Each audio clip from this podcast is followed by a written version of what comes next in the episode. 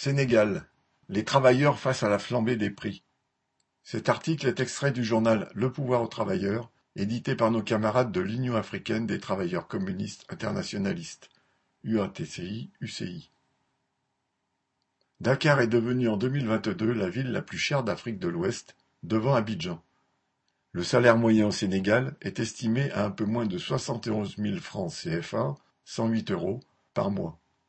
C'est-à-dire qu'un grand nombre de personnes ne disposent pas de ce revenu, alors que l'inflation, qui avait déjà atteint 11% en juillet 2022, continue de grimper. C'est une situation catastrophique pour des millions de personnes dans les villes et les campagnes. Les petits paysans, déjà victimes de la sécheresse, ont de plus en plus de mal à se nourrir. Ils quittent la campagne pour tenter de survivre en ville, mais leur situation ne fait que s'aggraver à cause du chômage et des salaires de misère pour ceux qui parviennent à trouver un petit job.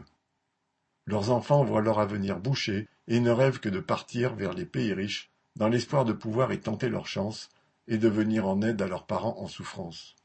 Cette situation de misère croissante est une menace pour le pouvoir du président Macky Sall et il sait qu'il suffirait d'une étincelle pour que la colère, longtemps retenue, lui explose à la figure. C'est pour éviter une telle explosion sociale qu'il manie la carotte et le bâton. D'un côté, il durcit son pouvoir en enfermant des journalistes qui ne lui plaisent pas et en envoyant la police pour réprimer violemment les manifestations, particulièrement dans le milieu de la jeunesse.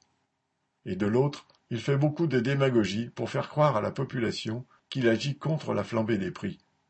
Il annonce parfois des baisses de prix de certaines denrées, mais c'est uniquement sur le papier, car sur le terrain, les gens ne constatent rien.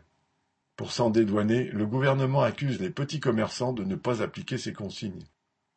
Les travailleurs n'ont rien à attendre des promesses de Macky Sall, pas plus qu'ils ne devraient faire confiance aux politiciens de l'opposition qui, tels Ousmane Sonko, prétendent avoir des contre-propositions pour lutter contre la misère et la vie chère.